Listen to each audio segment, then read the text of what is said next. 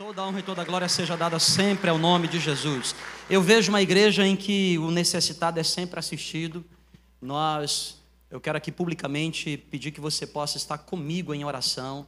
Nós estamos querendo comprar uma, uma propriedade, uma casa aqui perto, em algum lugar, para a gente fazer um grande instituto onde nossa igreja vai poder, de maneira mais assertiva e mais eficiente, é, ajudar as famílias que temos ajudado nesses tempos. Né? Mais de 50 famílias são ajudadas mensalmente pela nossa casa. E você pode ser esse instrumento. Nos ajude, fica de olho se você achar um lugar aí, entendeu? E não esqueça, continue abençoando aqui, orando aqui esse quarteirão inteiro. Estende a mão para cá, estende a mão para cá aqui, ó. Senhor Jesus. Senhor, que esse homem, esse homem multiplique, Deus, mas seja muito milionário. Ele possa comprar esse ano ainda, pai, uns 10 caminhões, uns 10. Gente, eu estou falando sério, hora que abençoa aqui. Uns 10 caminhões. Mandei mensagem para ele essa semana, eu falei assim, meu irmão, estou orando por você, para você comprar mais uns 10 caminhão, para você sair daqui e, e nos abençoar com esse espaço aqui, a gente aluga, compra, faz o que for. Aí ele respondeu assim, pastor, quem sabe? Eu já sei. É fácil, né? Quem teve dificuldade de estacionar? Levanta a mão assim, dificuldade de estacionar.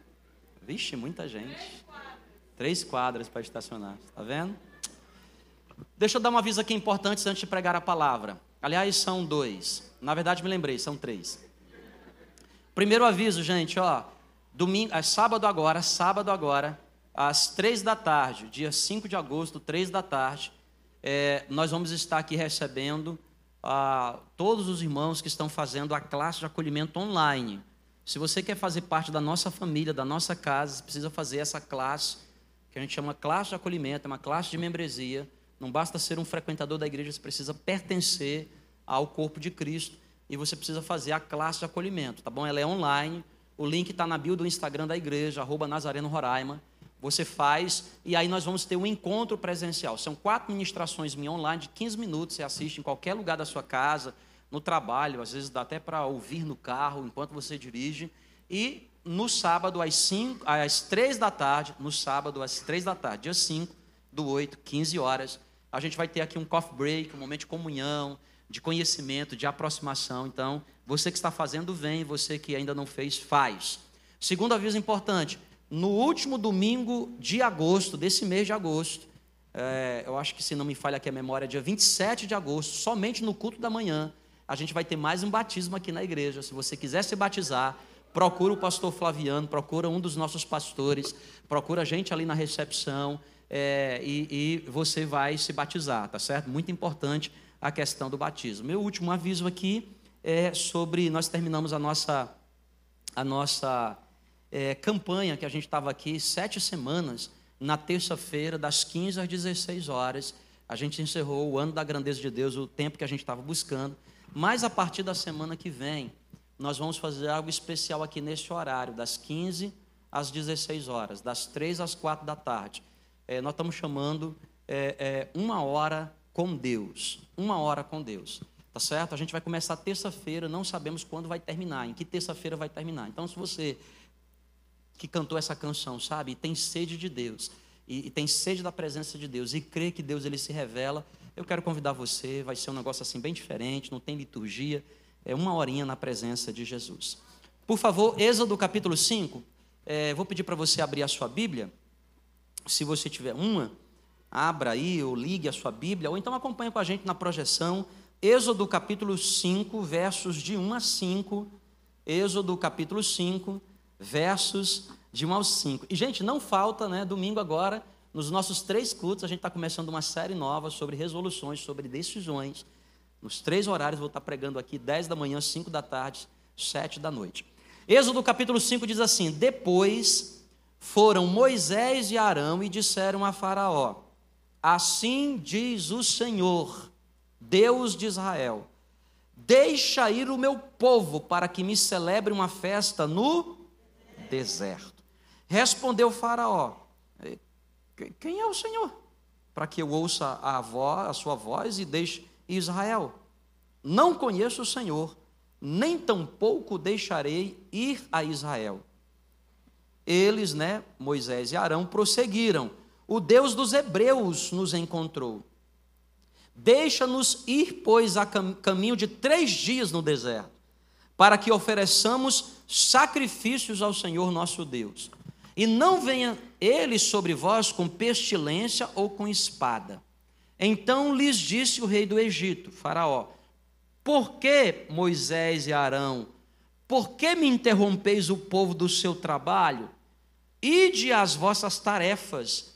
Disse também Faraó: O povo da terra já é muito, e vós o estão, né? Vocês estão distraindo eles, esse povo, das suas tarefas. É um dos textos mais conhecidos da Bíblia, não especificamente o capítulo 5, mas o livro do Êxodo, porque conta a história, né? A palavra Êxodo quer dizer saída, libertação, a libertação do povo de Deus que ficou preso no Egito 430 anos, tá bom? 430 anos, né? O povo de Deus, é, o povo de Deus escolhido por nação, que é Israel, teve dois grandes cativeiros, né? O primeiro, o mais antigo, Egito, 430 anos, e depois Babilônia, 70 anos, dois cativeiros, tá? Pra você entender de maneira bem simples assim, ó, Deus chama Abraão, de Abraão Isaac, de Isaac Jacó, Jacó tem 12 filhos, um dos filhos de Jacó se chama José, aquele que o pai deu para ele uma capa colorida, que seus irmãos tiveram inveja, e por isso o venderam como escravo ismaelita, e ele foi parar no Egito. Chegou como escravo e tornou-se administrador da casa de Potifar, e depois de todo o país, de todo o Egito, o Egito era a maior nação daquele período, tá certo? Abraão, Isaac, Jacó, Jacó, José.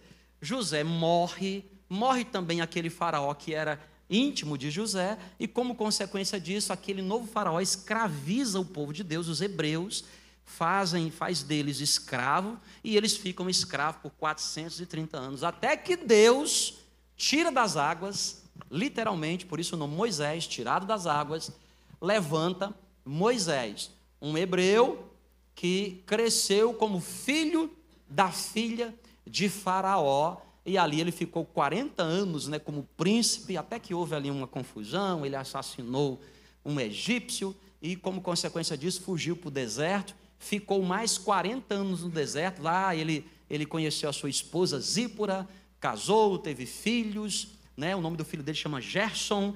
E, e, morava com seu sogro, até que um dia ele caminhando assim, pastoreando os rebanhos do seu sogro, viu uma árvore que pegava fogo e não se consumia a famosa sarça ardente. Ele se aproxima da sarça, o Deus dos hebreus aparece para ele dizer: Eu sou. Tira a sandália dos pés, porque o lugar que você pisa é santo. E ali, Deus o comissiona e diz assim: Eu tenho uma tarefa para você. Ele já tinha 80 anos de idade. 40 anos viveu no Egito como príncipe, agora mais 40 como servo do seu sogro no deserto. E Deus diz: Você com 80 anos, está novinho, não precisa se aposentar, volta lá não é? E tem gente que diz, ah, pastor, estou com 60, não tem mais nada. 60, 80 anos que apareceu o propósito de Deus para a vida de Moisés. Tá bom? E ele volta para o Egito.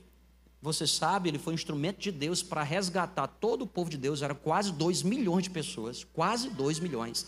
Entre 1 milhão e 800 mil pessoas a 2 milhões de pessoas. Deus usa aquele homem para resgatar aquele povo atravessa o Mar Vermelho, eles ficam de frente da terra prometida. Lembra dessa história? De frente da terra prometida. Não creram, não creram, vou falar de fé esses dias aqui nesse mês de agosto. Não creram e, como consequência disso, voltaram para o deserto e lá peregrinaram mais quanto tempo? Quanto tempo, gente? 40 anos. E aí Moisés morre. Então Moisés morreu com quantos anos? Nove fora três, sete anos, poxa. 120 anos, gente. 40 anos como príncipe, né? 40 anos ele achando que era alguém. Quem eu sou? Eu sou, eu sou neto de faraó. Depois 40 anos morando com o sogro. Aí Deus dizendo assim: "Tu não é ninguém". Pega essa. né? Aí depois ele mais 40 anos para Deus mostrar para ele o que Deus é capaz de fazer com ninguém forte. Nem é o tema da mensagem. Que o tema da mensagem de hoje é discernindo as propostas de Satanás. Discernindo as propostas de Satanás. Aí tem gente que fica assim, ih, pastor, não gostei não, porque falou do capiroto. tem medo não, que ele não tem nenhuma autoridade sobre nós, tá certo? Não, aqui nesse lugar não. Porque a palavra do Senhor diz que maior é aquele que está em nós do que aquele que está no mundo. Então a Bíblia diz que a gente precisa conhecer muito de Deus, sigamos e prossigamos em conhecer o Senhor. O diabo a gente não precisa conhecer muito, mas precisa conhecer um pouquinho o suficiente para a gente se precaver. Tá bom? Por isso eu quero hoje meditar com você sobre discernir as propostas de Satanás. E aí eu vou te levar aqui nesse episódio em que Moisés, com 80 anos, chega para Faraó e diz assim: Deus me enviou. E Deus disse para você liberar esse povo aí. Porque esse povo precisa caminhar caminho de três dias, e lá eles vão adorar a Deus, e eu estou aqui para dizer para você: liberta esse povo. Gente, quando a gente estuda um pouco mais de teologia, a gente diz assim que, que o, o, o livro do Êxodo, ele, ele é um, um livro que representa muito aquilo que nós vivemos ao longo da nossa peregrinação na terra inteira. Então a exegese é bem simples assim, ó. Por exemplo, o que é, que é o Egito? O Egito representa o mundão. Nós que andávamos escravos no mundo, escravos do pecado. Quem é Faraó? Faraó é uma representação de Satanás, o príncipe desse mundo. Porque a Bíblia diz que o mundo jaz nu e o príncipe das trevas governa esse mundo. Quem é Moisés? Moisés é uma espécie de Cristo. Moisés representa Cristo. Egito é o mundo, Faraó representa Satanás, Moisés representa Cristo. Quem é o mar vermelho? O mar vermelho é uma representação do batismo nas águas. Fomos batizados em Cristo Jesus. O que é a terra prometida? A terra prometida é para onde Deus está nos levando. Ele está nos tirando desse mundo e nos levando para uma terra prometida, para os céus. E esse céu pode ser antecipado aqui na terra. E o que é, o deserto? O deserto é esse, esse é, representa a nossa peregrinação, o tempo que a gente vive aqui. Então é muito interessante quando você passa a estudar o livro do Êxodo nessa perspectiva de Deus. Moisés, que representa esse Cristo, chega para Faraó, que representa esse capiroto, não é? o fedidão, o bicho lá, e diz assim: Deus está mandando liberar esse povo. E o que é que esse povo precisa fazer? Caminho de três dias. Caminho de três dias para quê? Para adorar o Senhor. Vocês estão comigo aqui, gente? Amém? Aí Satanás começa a fazer propostas. Propostas. Cuidado com as propostas de Satanás. E a minha função hoje aqui, em nome de Jesus, é te ajudar a discernir as propostas que Satanás faz para a gente continuamente. E qual é a, a ideia de Satanás? Satanás sabe que aquilo que Deus começou em nós não pode mais parar, porque aquele que começou a boa obra vai completar até o dia de Cristo. Porque aquele que faz a promessa não é homem para mentir, nem filho do homem para se arrepender. Havendo Deus prometido, por acaso não vai acontecer? Vai. Então, Satanás, ele sabe que não pode impedir o projeto de Deus na sua vida, não pode mais. Então, ele vai tentar fazer com que você negocie com ele aquilo que Deus tem para derramar sobre a sua vida. Proposta número um. a primeira proposta de Satanás. Adore a Deus, mas não saia do Egito. Proposta número um. Moisés chega para Faraó e diz assim: Deus mandou você liberar o povo. Nós vamos caminhar caminho de três dias. E lá nós vamos adorar a Deus no deserto. Olha o que diz Êxodo capítulo 25. Desculpe, capítulo 8, verso 25. Eu li no começo o capítulo 5. Três capítulos depois. Moisés falando com o faraó, libera o povo, libera o povo. E, e faraó diz o quê? Eu lá sei quem é esse Deus. Não sei se você sabia, né? Mas o, o, o Egito, é, é, o Egito antigo era uma das nações mais é, é que praticavam o maior número de sincretismo religioso, né? É, é, o berço do ateísmo é o Egito. Então, apesar deles terem vários deuses, eram, eles não acreditavam nesses deuses. Diferente da Babilônia, que tinha muitos deuses e acreditavam nos deuses. Mas é assunto para outro dia. O fato é que Moisés, é, o faraó diz assim: não sei quem é esse Deus aí, não, nunca ouvi falar. Não vou liberar. E Moisés, libera o povo, libera o povo. De tanto Moisés ficar insistindo com o faraó, o faraó faz a primeira proposta. Êxodo capítulo 8, verso 25. Chamou o faraó a Moisés e a Arão e disse: Tá bom, Podem ir oferecer sacrifícios a esse Deus aí que eu não sei nem quem é. Mas ele diz assim no verso 25: ó, Contudo, façam isto nessa terra, contudo, adorem a esse Deus aqui nesse país. Vocês estão entendendo aqui, gente? Deus diz: saia do Egito e vá adorar caminho de três.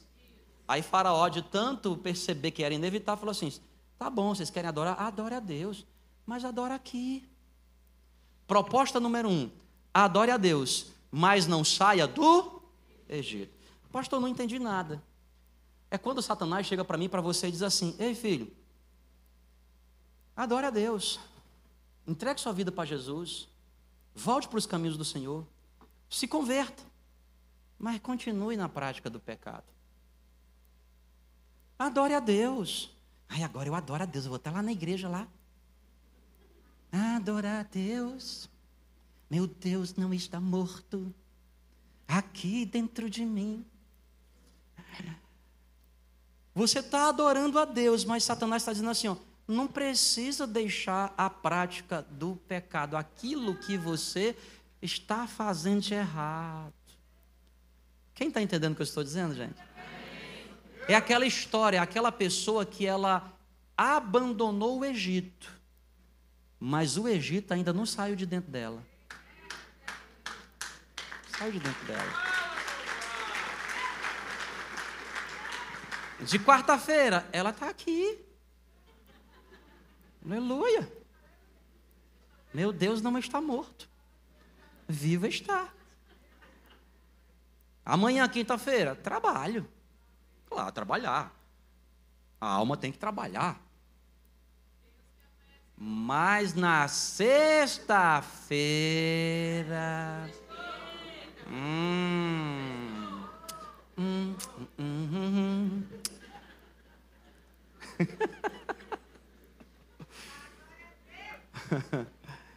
Quem está entendendo, gente? Aí, quem está entendendo? Proposta de Satanás, você não está entendendo, mas o diabo está dizendo para você assim: ó, adore a Deus.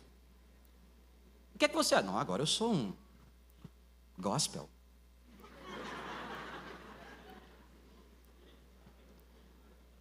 Aí, cara, você agora é o quê? Sou evangélico.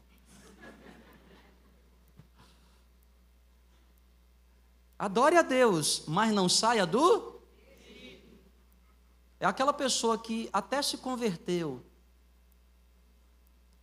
mas ela ainda não conseguiu abandonar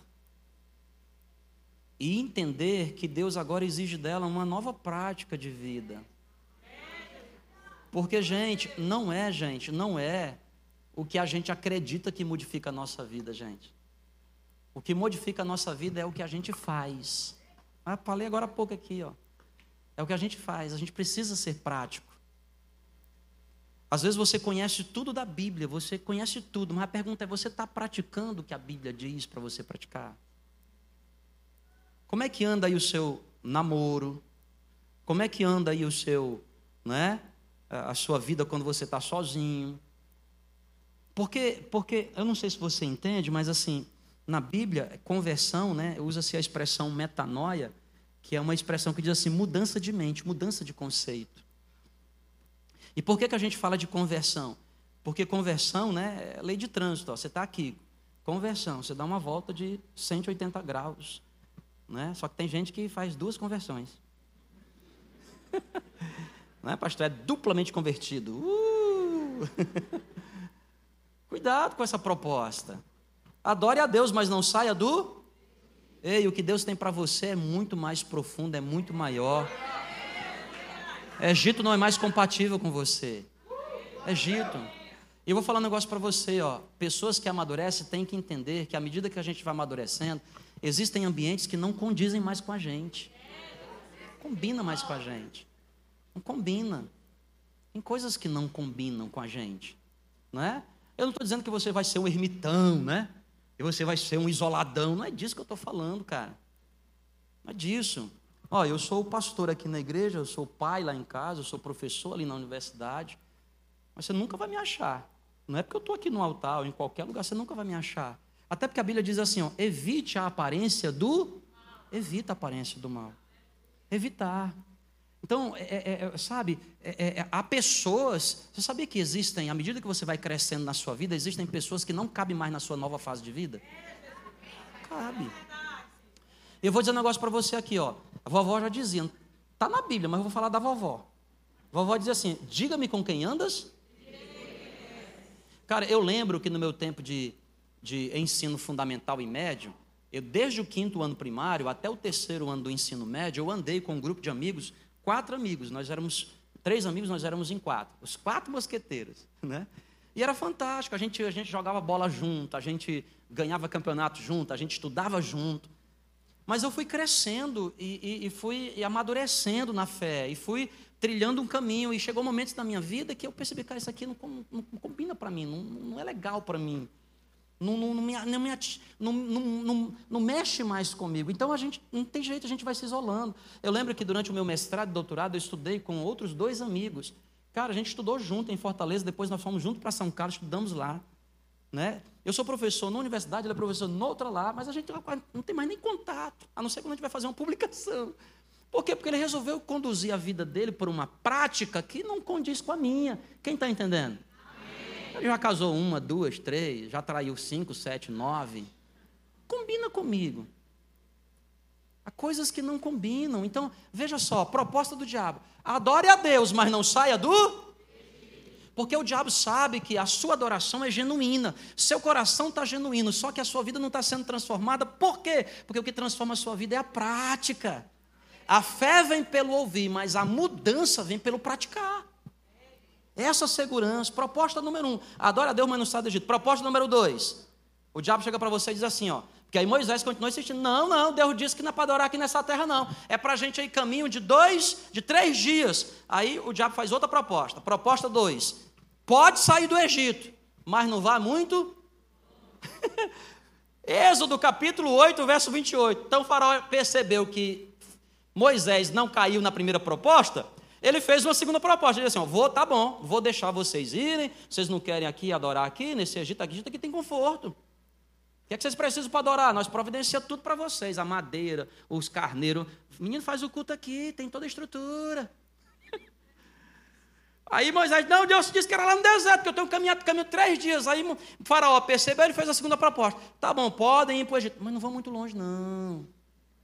Deixai-vos, deixai-vos, eu vou deixar vocês irem, para que vocês ofereçam sacrifícios ao Senhor, vosso Deus, Êxodo 8, 28, lá no deserto. Somente digo isto: quando vocês forem, não vão muito longe. E ele ainda diz no final assim: ó o capitão, o faraó ainda diz assim: Ô Moisés, orem por mim. Sabe aquela pessoa que diz assim: ó, cuidado, você se converteu, mas não precisa ser fanático. Sua igreja lá é muito fanática. Não é muito fanático. Se você é muito fanático assim, ah, você sabe, aí o cara fica meio, sabe, um pé na igreja, outro pé no, no mundo. é, com respeito ao Raimundo, mas é Raimundo. É na igreja, mas no mundo. Entendeu? O crente girafa, né? O corpo está na igreja, mas a cabeça está lá fora. Não cabe. Por quê? Porque ele não mergulhou. Ele não foi onde Deus disse para ele ir. Ei, querido, preste atenção. O que Deus tem para você, nem olhos viram, nem ouvidos ouviram, não penetrou no coração do homem, aquilo que Deus tem preparado para aqueles que o amam. Deus está dizendo assim para você assim, ó, adore, mas vai, mergulha, vai mais profundo. Sabe aquela pessoa que diz assim, não, eu sou crente, mas batizado para quê? Batizar para quê? Então a pessoa está na igreja há um tempão. Entendeu? Tempão. Tem até uma história engraçada para contar, deixa eu ver se ele está aqui. Ah, ele não está aqui, é melhor ainda que a gente conta se ele está. Tem um irmão aqui na nossa igreja que ele é líder, inclusive nossa, líder aqui da junta, né? Há uns anos atrás a gente estava tendo outro prédio. De repente uma pessoa chegou para mim e disse: Pastor, hoje tem no batismo, tem uma surpresa. Eu falei: Nossa, uma surpresa, eu gosto de surpresa no batismo. Vai ser muitas pessoas que vão se batizar, né? E a gente tinha preparado um palco, era fora da igreja e tal. Né? De repente estava lá, e quando veio um irmão da liderança da igreja. Olhei aqui, o Raildo. Olhei assim, eu falei assim, aí eu olhei para ele assim, mas tu não é batizado, não? Ele falou, pastor, eu nem me lembro. Eu disse, cara, tu não nasceu na igreja? Eu disse, eu nasci na igreja, mas não me lembro de alguém ter me batizado, não. Eu disse, menino, vem agora, batizei ele, vem. Essa igreja é uma bagunça mesmo, vai. Isso que eu digo, procura uma igreja séria. Depois eu descobri, rapaz, tu era da liderança da igreja. Tá? Mas tudo bem, no caso dele é que ele realmente não sabia. Eu acho estranho, né? Eu me lembrei quando meu pai engravidou a minha mãe de mim. Eu fiquei lá, aí minha mãe com seis meses de gravidez, barrigão bem grandão, meu pai chega para minha mãe e fala, menino, eu esqueci de dizer que eu sou casado.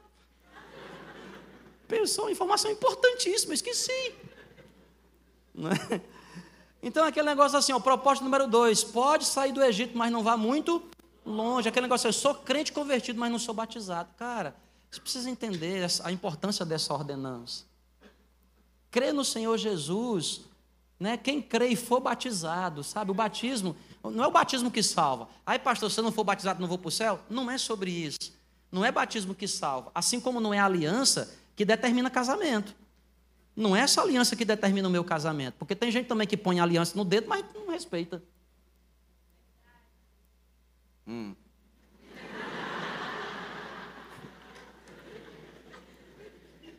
Não é?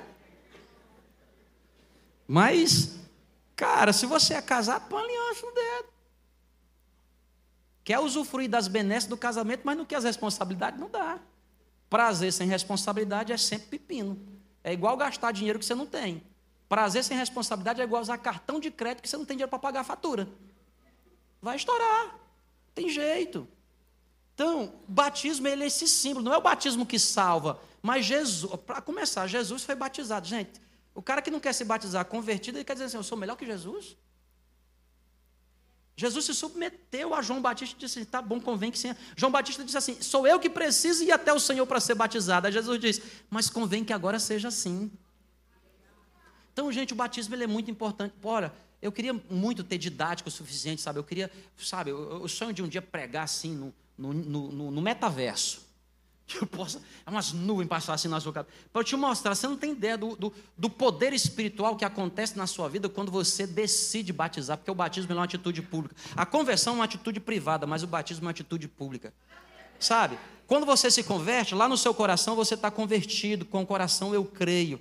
Mas é a boca que confessa. Quando você confessa por meio do batismo, você está deixando claro no mundo espiritual, lá nos céus, aqui na terra e especialmente debaixo da terra, no inferno. Você está dizendo assim: ei, ei, inferno, rasga agora o meu nome, tira o meu nome dessa lista aí, porque agora o meu nome foi para o livro da vida. É outra ideia, é outro conceito. Então, deixa eu falar um negócio para você, ó, nós vamos ter batismo dia 27. Pastor, o que é que precisa para ser batizado? Só tem uma roupa, que não dá para batizar pelado na igreja.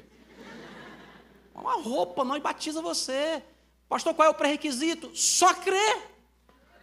Dia 26, dia 27 é batismo. Dia 26 a gente vai dar um pequeno curso aqui. Se você não quiser nem vir, eu entendo. Mas vem que nós te mergulha aqui, nós te.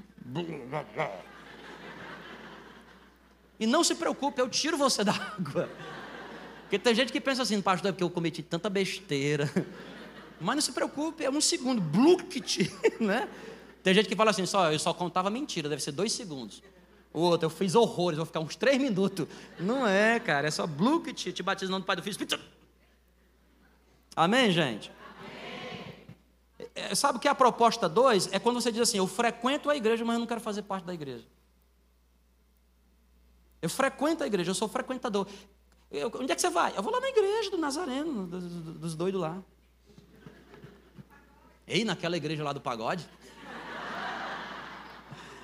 Aquela igreja lá das paredes pretas? Aquilo ali na igreja não. Aí você diz, não, eu vou lá na igreja. Cara, uma coisa é você ir na igreja, sabe? E você já deu o primeiro passo. Legal, muito bom, importantíssimo você vir. Mas é mais do que vir, você precisa pertencer, porque a igreja não é um lugar que você frequenta, a igreja é um lugar que você pertence, que você vive. O melhor da igreja não é isso aqui, gente, o melhor da igreja não é isso aqui. Isso aqui é o ponto de partida da igreja. Igreja é, é, é relacionamento, é, são pessoas. Ó, vou dar uma dica para você: igreja GC é grupo de crescimento. A gente tem aqui grupo de crescimento para toda a faixa etária, para todas as pessoas. Eu mesmo, pessoalmente, estou começando novos GCs. Sabe, cara, você pertence. Sabe por quê? Porque você fica numa família pequena, 12, 10, 15 pessoas, em que você de fato compartilha a vida. Porque quando a gente está aqui, a gente está fazendo igreja. Imagina, tem aqui 500 pessoas aqui dentro. Terminar esse negócio, todo mundo vai para sua casa. E tem gente que tem ainda unção do ninja, não espera nem eu terminar. Puf. Tem gente que é super inteligente.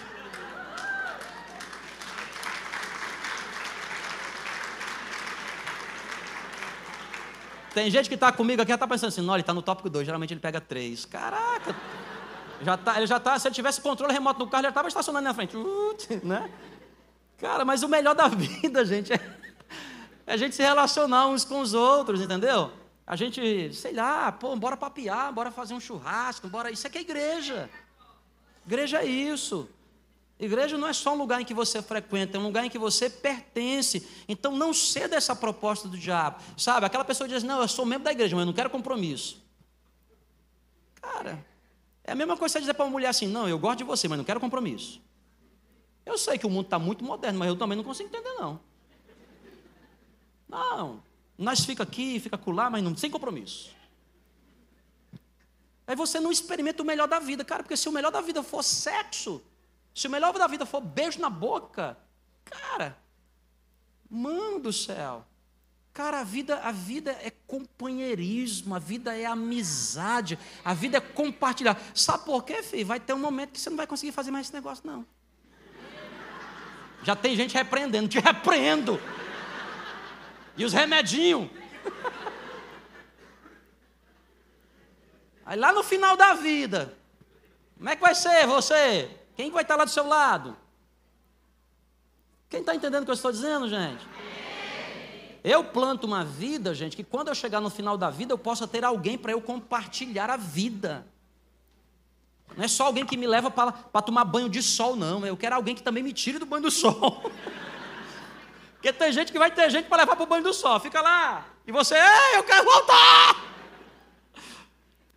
Então, vida é relacionamento. Proposta número 3. Só para deixar claro, hoje eu prego quatro tópicos, tá? Você que já estava indo embora. Segura aí. Tem mais dois. Proposta número 3. Olha o que, é que o diabo diz. Pode ir longe, já que você insiste em longe, vai caminho de três dias, mas vá sozinho. Proposta número 3. Pode ir, mas vá o quê? Olha o que Satanás chega e fala para Moisés. Êxodo capítulo 10, 10, versos 10 e 11. Replicou-lhes Faraó, porque Moisés continuava insistindo. Seja então o Senhor convosco. Caso eu deixe vocês irem, irem as crianças. Vede, pois, que vocês estão com más intenções. Não será assim. Podem ir caminho de três dias, mas vá só vocês, só os homens, e sirvam ao Senhor, e façam o que vocês quiserem, mas as suas famílias ficarão. Olha a proposta do diabo. Tá bom, vocês podem ir. Vocês não querem adorar a Deus? Pode ir caminho três dias. E o Faraó propôs assim: vão só os homens. As famílias, as mulheres e as crianças fiquem. Você está entendendo? É o diabo dizendo assim: ó, pode ir longe, mas vá você o quê? Ei, irmão, presta atenção, irmã e irmão. Há uma promessa de Deus para a sua vida crê no Senhor Jesus e será salvo tu e tua casa. Não é só para você não. É para você e para sua casa. Porque a transformação completa não é só quando a esposa se converte, mas é quando vem junto o marido, vem junto as crianças, vem todo mundo junto, até o papagaio, nós batizamos se for preciso. Crê no Senhor Jesus. O que é que Josué disse? Capítulo 24, depois que ele conquistou toda a terra prometida, ele riscou o chão e falou assim: Olha, eu não sei o que é que vocês vão fazer, eu não sei que Deus vocês vão servir, eu não sei o que é que vocês vão fazer daqui para frente. O que vocês queriam era a bênção de Deus, o que vocês queriam era a cura, o que vocês queriam era a promessa. Está aqui a promessa, a terra prometida está aqui. Eu não sei o que vocês vão fazer, só sei que eu e minha casa serviremos ao. Promessa, promessa de Deus. É promessa para você, mas é promessa para quem você ama. Promessa para quem você ama. Então o diabo fica tentando convencer a gente de que a salvação é só para a gente. Vai vocês! Os filhos não precisam ir. As mulheres não precisam ir. Ou então, ó, vocês estão aqui comigo, gente, ainda? Ou então é o diabo tentando nos enganar assim, ó. Preocupe-se com a evangelização dos adultos e não se preocupe com a evangelização das crianças. Gente, e é que nosso ministério infantil nem reformado está. Nós estamos aí tentando melhorar. Mas eu tenho descoberto que cada vez mais pessoas vêm aqui para a igreja, deixam as crianças e vão. Eu tenho falado para aquela assim, não, que bom que pelo menos as crianças ficam aí. Estão vindo buscar, Kelly?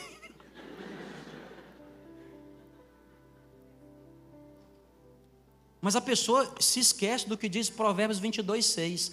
Ensina a criança no caminho em que deve, e quando ela for velho, não se desviará dele.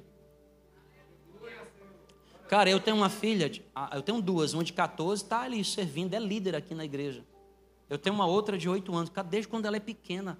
Até a gente brinca lá em casa, né? Todo dia ela acorda, pai, hoje tem igreja? Aí eu digo, filha, igreja tem todo dia. Você está dizendo culto? Hoje não tem. Ai, pai, eu queria ir para a igreja. Então, bora para a igreja. Eu lembro que no começo da igreja aqui, eu vinha para os ensaios, a igreja era lá no templo, a gente. Eu trazia minhas filhas aqui, ó.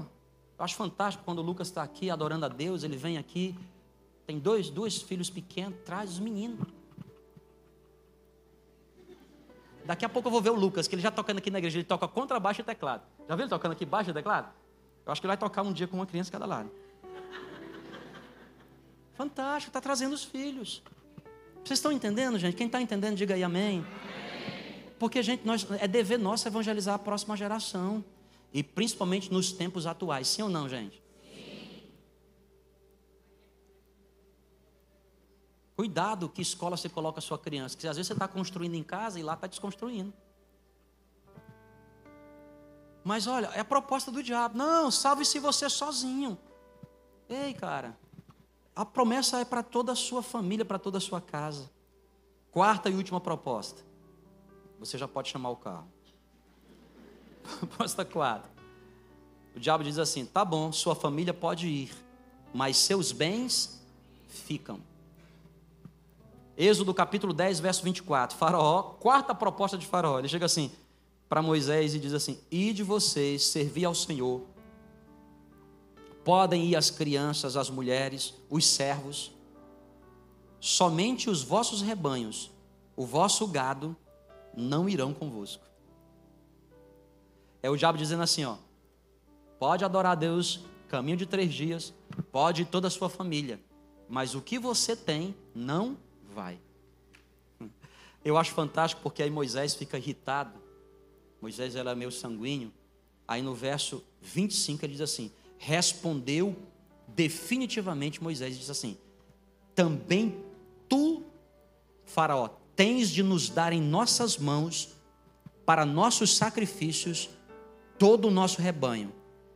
Irão conosco todas as nossas ovelhas, todo o nosso gado. E ele diz assim: nem uma unha ficará, nenhuma unha ficará. A ousadia de Moisés dizendo assim: escuta, Jesus me chamou para adorá-lo e foi de maneira integral. Sou eu, é a minha casa e tudo que ele tem colocado nas minhas mãos. Eu vou adorar a Deus. Agora, gente, ó, presta atenção. Vocês estão aqui comigo? Vai doer, põe cinto. Vamos lá. É aquele crente que diz assim: Tá bom, eu adoro o Senhor, vou para a igreja. Mas ele não é generoso na casa do Senhor, ele é mesquinho, cara. Olha, de verdade, eu, fico surpreso numa casa como essa, de gente como nós somos aqui. Nós somos 1.200 membros nessa casa. Membros. São mais de duas mil pessoas que frequentam aqui mensalmente. A gente vai levantar recursos para poder reformar o espaço infantil para as nossas crianças. 58 mil reais. A tesouraria me mandou essa semana. Arrecadamos pouco mais que 32. Por quê? Porque muitas pessoas ainda não entenderam que aquilo que Deus nos deu, Deus nos deu para honrar o nome dEle. É a pessoa que às vezes até dá oferta, mas é não oferta generosa.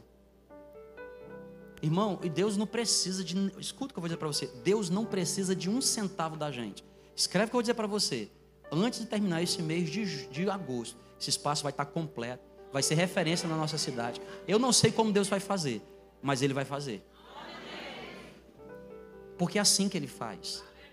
Agora, Ele dá a oportunidade para a gente, para a gente participar. É Deus mostrando para a gente assim, filho, eu ensino você sobre ser generoso. É aquela pessoa que ele quer ser membro da igreja, mas ele não quer sustentar a igreja. Às vezes a gente usufrui de tudo que tem a igreja, mas a gente não quer ser participante. Sabe aquela pessoa que ela não senta nunca na mesa para dividir a conta? divide a conta.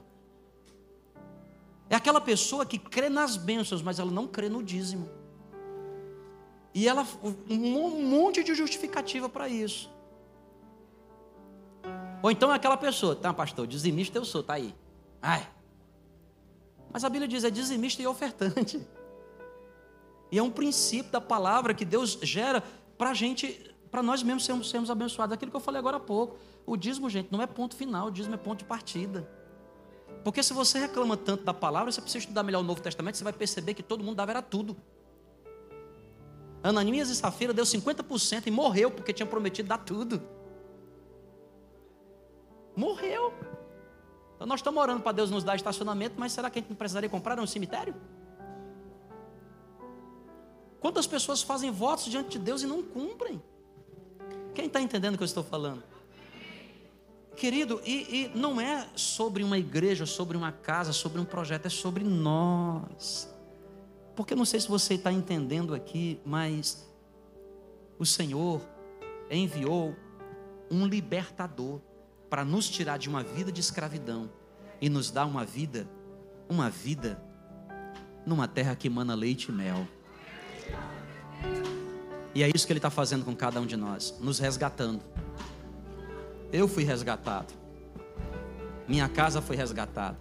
Cara, eu venho de uma família, né, de tanto os meus pais como da, da lado da minha mãe, e da minha esposa também. Todo mundo arrebentado em todas as áreas que você possa imaginar. Mas nós podemos ter o privilégio de estarmos aqui, ó, eu, Kelly, minhas filhas. Deus tem abençoado a nossa vida espiritual, nossa vida emocional, nossa vida financeira. E é isso que Ele tem para cada um de nós. Não ceda às propostas de Satanás. Diga para ele hoje, diga, dá um baixo, diga assim, você é capeta do inferno. Ainda bem que eu vim na igreja hoje, sabe por quê? Porque a palavra liberta a gente, a palavra esclarece a gente. Você tem que, você tem que com autoridade se levantar no dia de hoje diante do Senhor e dizer assim: ó, nenhuma unha ficará. Eu vou adorar o Senhor. Sabe por quê? Porque a sarça ardente, ela também me chamou. Eu também tenho ouvido a voz de Deus. Eu também tenho, tenho me colocado na presença de Deus. Quem está entendendo o que eu estou falando, diga glória a Deus. Vamos ficar de pé? Oh! Vamos adorar o nome de Jesus?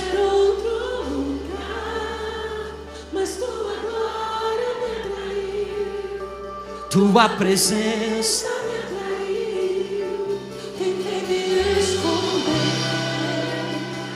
com medo de não viver mas tua glória, tu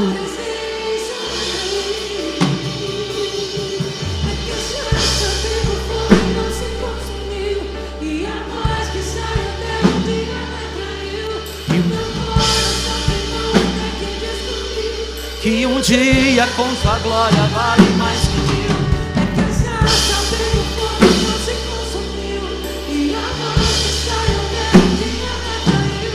e o meu coração.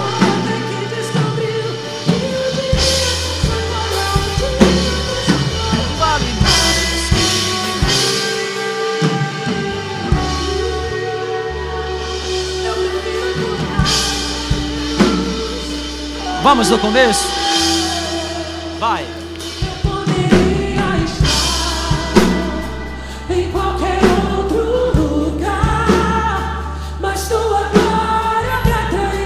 A glória de Deus que te atraiu, filho.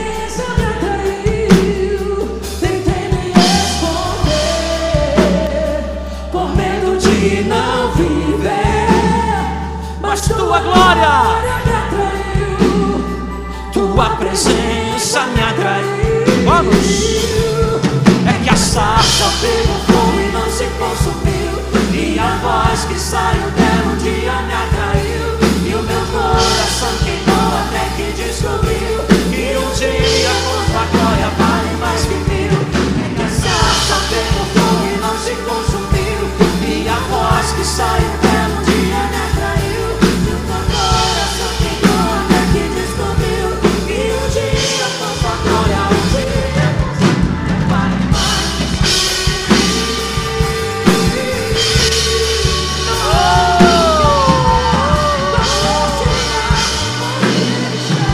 dizer: atraídos pela tua presença.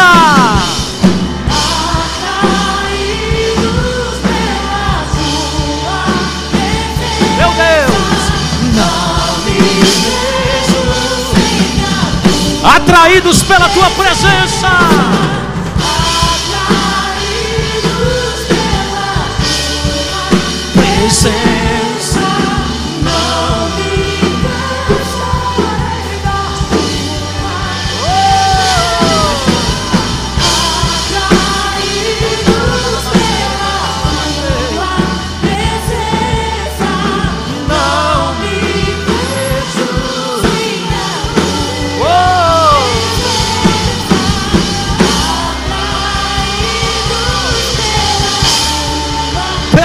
Presença, Senhor.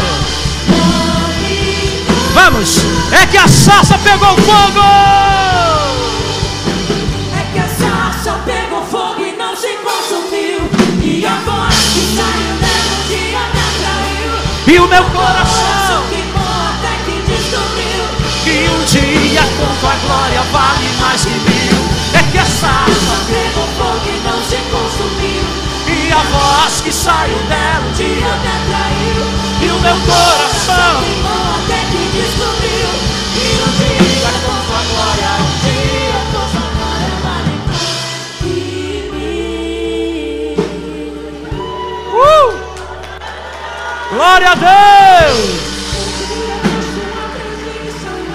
Glória a Deus. Amém, gente. Deus tem tem tem é, é, obra completa na nossa vida, sabe? Obra completa na nossa vida. Não sei se você acredita, né? Mas esse é o meu papel, tentar te ensinar, tentar te alertar, tá? Ó, eu não sei qual é a, a, a- proposta que você mais tem cedido, né? Não sei. Talvez o que mais tenha sido difícil para você é com relação a essa questão do dinheiro, das finanças, dos bens, a proposta 4. Quem sabe tem sido mais difícil para você a proposta da família. Às vezes você até já desistiu, diz, ah, estou lá na igreja, quer, não quer ir, não quer parar de orar. E você tem entendido que você é um instrumento de Deus, instrumento de Deus. No começo você convidava, convidava, convidava, mas você nem me convida mais. E o Senhor está dizendo que, pô, aquilo que Ele fez na sua vida, Ele quer fazer também na vida daqueles que você ama. Entendeu? Nós estamos sonhando com os próximos, sei lá, esse ano ainda. Eu- talvez eu abra mais um culto no, no domingo. A gente já tem três lá, estou pensando mais um quarto. Quem sabe dois cultos aqui na quarta-feira. E, e- e- e o motivo não é sobre multidão, o motivo é sobre vidas. Ó, quer ver? Vamos fazer uma experiência simples aqui. Quem aqui tem pelo menos uma pessoa, pelo menos uma pessoa que você ama e que você entende que, que essa pessoa precisa de Jesus e, e que ela poderia estar aqui? Levanta a sua mão assim, ó. pelo menos uma pessoa. Olha aí, ó. Acho que todo mundo quase. Então já não cabe mais aqui, né? A gente precisaria de um outro espaço, um, um outro culto, um outro ambiente. Mantenha a sua mão levantada assim bem forte. Deixa eu profetizar aqui sobre a sua vida no nome de Jesus. Mantenha a sua mão bem levantada, bem forte aos céus. Pai, eu quero declarar aqui que esse vai ser o ano diferente na- nas, nessas famílias. E essa pessoa, que esse irmão, essa irmã está aqui orando agora, trazendo a memória. Ela vai estar aqui nessa casa ainda esse ano. Ainda esse ano, Senhor. Eu quero declarar no nome de Jesus que as forças do inferno, o poder de Faraó, o poder do Egito, o poder do mundão, o poder, Senhor Jesus, que Satanás tem sobre essas vidas que ainda não vieram. Eu declaro agora: falidos, frustrados, aniquilados o poder de Satanás. Essa pessoa, ela vai receber esse convite, ela vai vir. Essa pessoa, ela vai, ela vai receber essa, essa informação e a vida dela vai mudar, Senhor. E esse ano será um ano de muita alegria nessa casa, porque é o ano da grandeza de Deus. É o ano da grandeza de Deus. É o ano da grandeza de Deus. Vou pedir para você baixar a sua mão. Deixa eu falar uma coisa para você, ó. De coração, tá? Meu tempo já está esgotando ali, todo mundo fica, né? Mas você já veio mesmo. Ó, deixa eu falar uma coisa para você, de coração. Quem aqui nessa casa, eu não estou dizendo que você tem que, eu estou perguntando se você não é.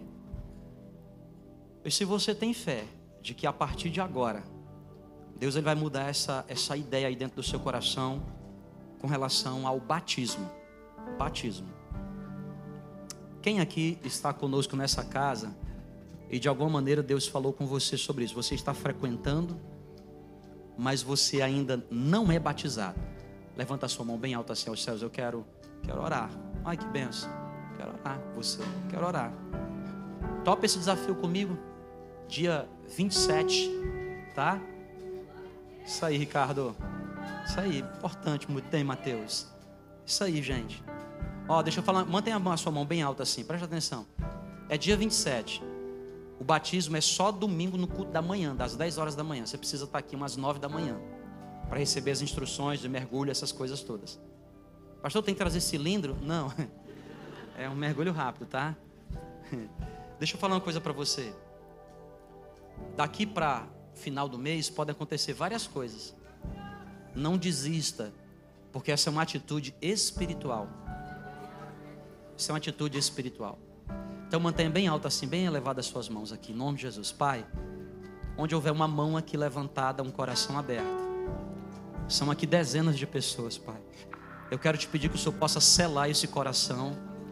Eu quero te pedir que agora aqui, Senhor Jesus, toda armadilha de Satanás que sempre impediu, sempre tentou essa pessoa de professar a sua fé, aniquilado agora está, aniquilado agora está pelo poder do nome de Jesus. Eu vou ter o privilégio, Pai.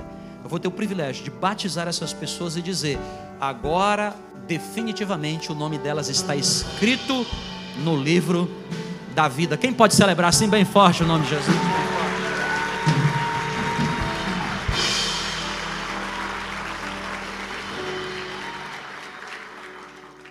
Eu quero fazer aqui uma penúltima oração. E eu vou pedir que todos fiquem assim de olhos fechados. Eu vou pedir que todos coloquem sua mão sobre o seu coração. E eu quero aqui de maneira secreta orar por você que está aqui nessa casa. E você entendeu que Deus ele te chamou para adorá-lo, mas adorar também com tudo o que você tem. Eu falo dos seus recursos. Eu falo daquilo que Deus confiou para você administrar. Eu não vou pedir para você levantar a mão, não vou pedir para você fazer nenhum tipo de manifestação. Mas eu vou pedir para você fazer aí no secreto, na sua mente, a oração que eu vou fazer aqui publicamente. Se você entende que é com você que o Espírito Santo tem falado nessa noite, você vai repetir em, de maneira silenciosa essa oração. Pode dizer assim: Senhor Jesus, hoje eu entrego tudo nas tuas mãos. Porque eu entendo que tudo que tenho foi o Senhor quem me deu não foi a minha capacidade, não foi o meu legado, mas foi o Senhor. E eu não quero chegar na eternidade como o jovem rico chegou, apegado ao que tem. Eu abro mão, Senhor, porque te amo e porque confio em Ti. Em nome de Jesus. Amém. E a minha última oração. Eu quero pedir que a igreja continue com os olhos fechados aqui. Eu quero orar por você. Que o Senhor te trouxe hoje aqui. Você foi convidado por alguém. Você viu o history de alguém. Você foi atraído de alguma forma para essa casa. Talvez seja a primeira vez que você vem aqui. Talvez você esteja aqui frequentando já alguns cultos. Mas você nunca publicamente, você nunca publicamente confessou Jesus Cristo como Senhor e Salvador da sua vida. e você entendeu que há uma voz que te chama para fora do Egito. Há uma voz que te chama para fora do Egito. Você, quem sabe, já tentou outras vezes, mas você não se firmou e por algum motivo você se distanciou.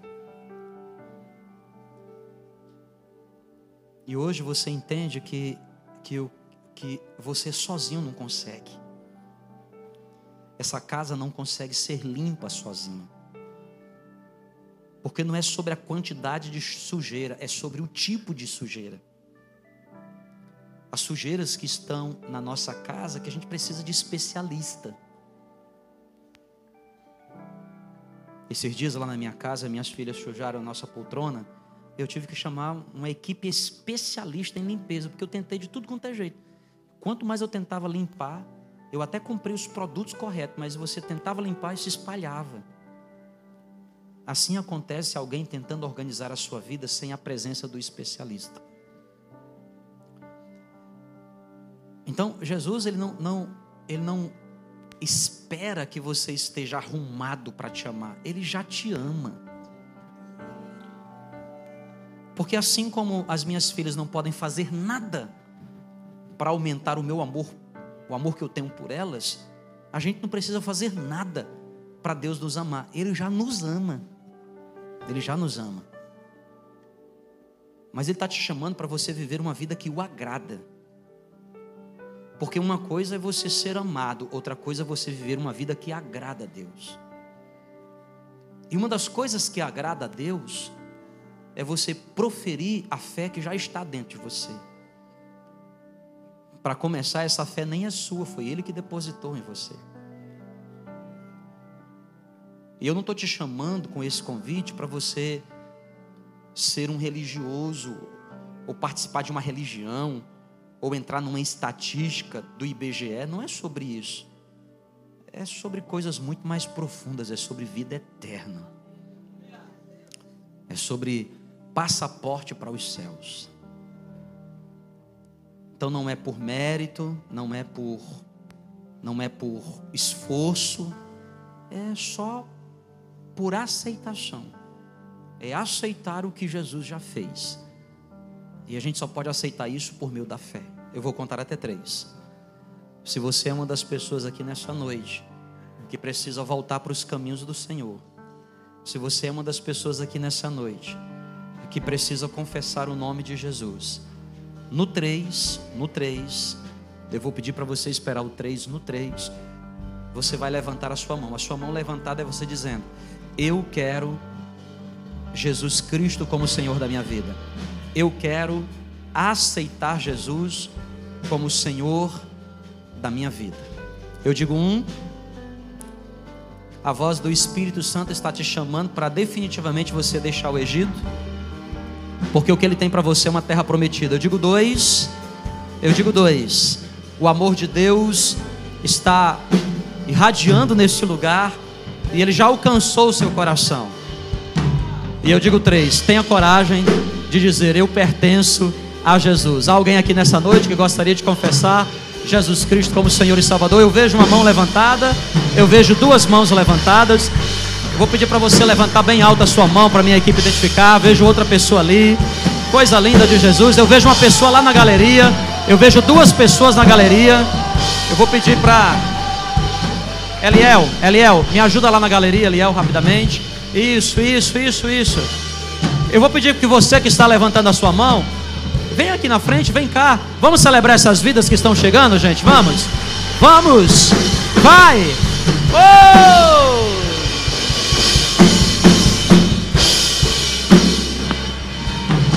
Deus é fiel!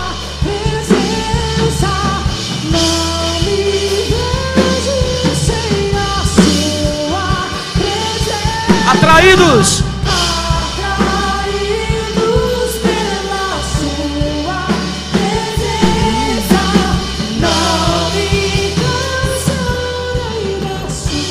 Meu Deus! Glória a Deus, hein? Tem mais gente, tem ou não tem, gente? Preciso terminar hoje aqui, né? Só são 9h15 no meu relógio. É, cara, Entrega a sua vida para Cristo, sabe? Porque isso é uma coisa, não é? O que essas pessoas estão fazendo aqui. Então, eu vou contar mais uma vez, cinco segundos, né? E, e eu vou pedir para você vir até aqui à frente, você dizer assim: Eu quero, eu quero definitivamente sair do Egito, né? Deixar, deixar de ser escravo. Dá para fazer aquela canção lá que eu pedi, aquela primeira lá? Como é que era que eu tinha colocado lá no grupo? É. Olha, mais vidas chegando. Que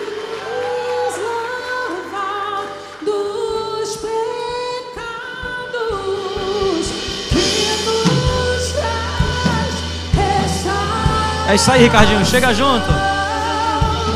Nada além do sangue, nada além do sangue.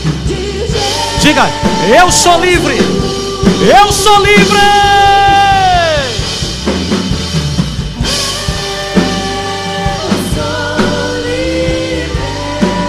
Jesus. Livres de todo jugo de escravidão. Nada além do sangue. nada além do sangue, nada além do sangue de Jesus. Tem mais alguém que gostaria de tomar essa decisão? Vamos lá. Cinco segundinhos para a gente encerrar. Cinco. Se você é uma dessas pessoas, você vai sair do seu lugar e você vai vir para cá.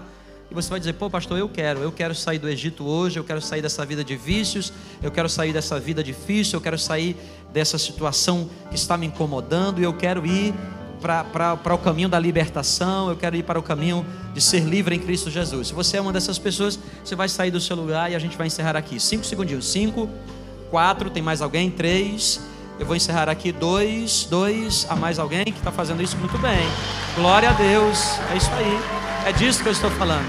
É disso que eu estou falando. Vamos lá, é mais alguém? Vou de novo. Cinco, quatro. Tem mais alguém que quer fazer isso, gente? Para a gente encerrar. Três, dois. Há mais alguém? Todos aqui estão garantidos na sua salvação, né? Dois, um e meio.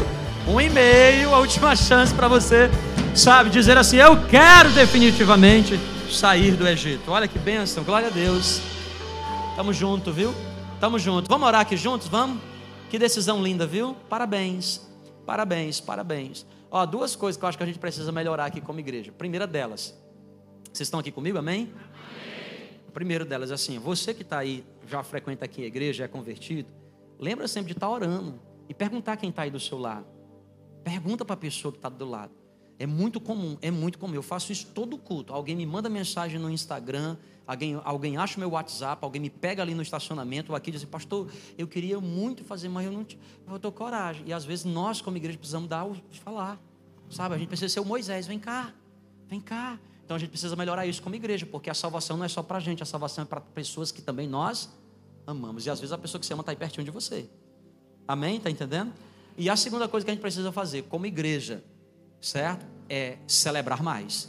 Vidas precisam ser celebradas, gente. Vidas precisam ser celebradas, tá? Vidas precisam ser celebradas. Vidas precisam ser celebradas, tá bom?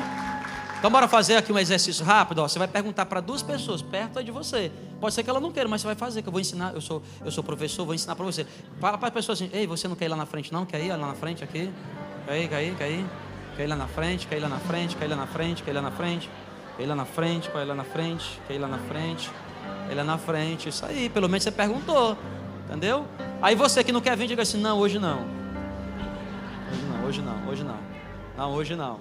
Entendeu? Pegou o lance aí? Pegou o lance? Amém, não? E aí, ó, olha, ó. Tem uma vida aqui, gente, ó. Não, é para celebrar mais forte, igreja, é mais forte. É isso aí. Ó. Você que me ajuda aqui nas coisas, bora comprar uns negócios aqui que.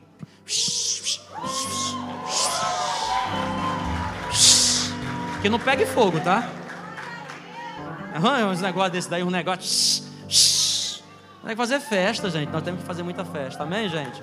Olha, mais uma vida chegando aqui. Glória a Deus. É isso. É isso, gente. É isso. É isso. Gente, não é, não é sobre uma religião, é sobre uma libertação. Olha, mais vidas chegando, mais vidas chegando. É isso. É isso, igreja. É isso. É isso. É isso aí. Mais vidas chegando. É isso aí. É isso aí. É isso aí, muito bom. Sabe, cara, porque, gente, gente, ó, ó, nós somos igreja, nós precisamos nos importar com as pessoas. Nos importar. Sabia disso? Nos importar com pessoas. Então, quando a gente convida alguém, a gente não está forçando, a gente está dizendo assim, ei, ei. Sabe por quê, gente? Vamos ser sinceros.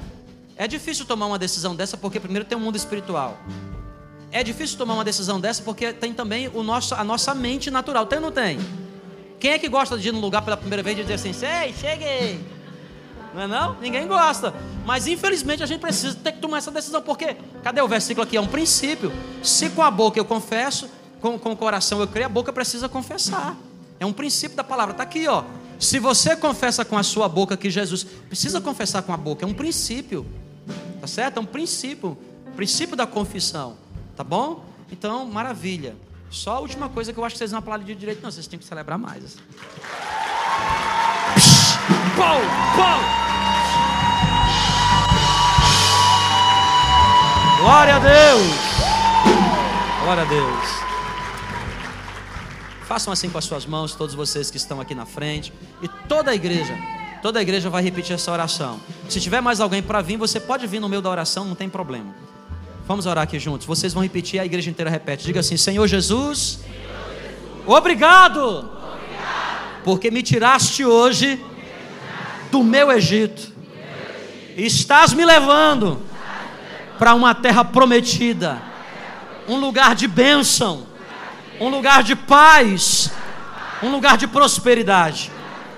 Hoje eu confesso Jesus como Senhor e Salvador da minha vida. Escreve meu nome no livro da vida, pois eu não serei o último, mas apenas uma ponte para resgatar todos os que eu amo. Em nome de Jesus, vamos celebrar! Uh! Celebra mais, igreja, celebra. É disso que eu estou falando, é disso. Seja bem-vindo à sua casa. Vamos celebrar essas vidas.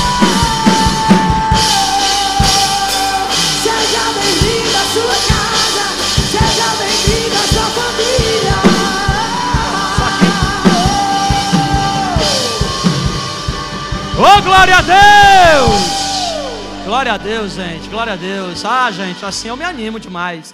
É lindo, não é não? Lindo não? Porque são vidas, é sobre vidas. Tá bom? Vamos encerrar aqui, ó. Vamos fazer o seguinte: domingo, cada um de vocês que vier aqui domingo, chama pelo menos, convida.